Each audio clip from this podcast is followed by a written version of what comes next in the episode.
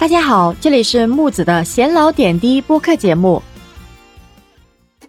随着当前有越来越多的人阳，那么也有很多人开始在议论这个复阳还有二次感染的问题。那么近日呢，有美国研究所一项最新研究发现呢，重复感染这个新冠啊，比首次感染的一个死亡风险其实要大一倍之多。那么，该研究人员也呼吁大家，感染过新冠的人不应该放松警惕，而是仍然要小心谨慎呢，以降低重复感染的几率。那么，此外呢，新冠病毒仍然在继续变异，甚至数十年内依旧构成威胁啊。那么，重复感染消耗的体力，个体的免疫力其实也很大。那么，身体来不及恢复，就如一个队伍连续参加了几场战场之后的一个情况。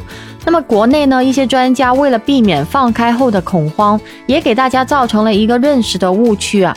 有很多人认为感染一次就相当于打了一次疫苗，其实最简单的一个道理啊，平时感冒一次相当于打一次疫苗吗？那中毒次数越多，后果其实会越严重啊，这其实是常识了。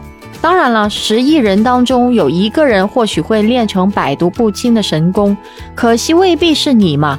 那随着这个病毒的一个变异呢，美国、英国、日本等等的医疗资源发达的国家也根本做不到群体的免疫。所以呢，别再被网红专家忽悠了，他们说话其实都很谨慎，只是用一个概率低来表述。可是呢，再次感染几率低也不等于不会感染嘛。那就算是千分之一的再感染率，也有不少人会再次感染呢。所以这一项研究如果真的是这样的话，那这可能就是人类的一次大灾难了。所以看来啊，反复感染在所难逃，因为新冠病毒的毒株始终在变异。最近呢，也看到了很多的报道，世界各地又出现了新冠病毒变异的毒株，那人类该将如何面对呢？那其实这种研究成果，我们还是宁可信其有吧。说实在，全世界都没有研究表明，我们普通人就别拿自己的身体来做实验，去尝试和挑战这个病毒了吧。其实说的这些所谓的研究，对实际没有任何的意义，就一句话就可以了：自己要保护好自己，这才是最真实的。那么病毒怎么变，都得去面对呀。那说实在，谁都想防，可是呢，如今这个感染源随时在身边，该怎么防呢？整个城市的一个空气中都弥漫着病毒，除非呢你是穿上了宇航服吧。有钱人呢在深山里面养着，那还有可能芸芸众生这个养家糊口、奔波操劳，不得不挤在一起营生啊。那么传染性这么强，我们该怎么防啊？如果可靠的特效药还不普及，或者病毒不变弱，甚至是消失，那么地球人其实迟早会被折腾完的。如果病毒是某些国家认为的，那就是人类聪明反被聪明误，为了心中小小酒，全部都玩完了。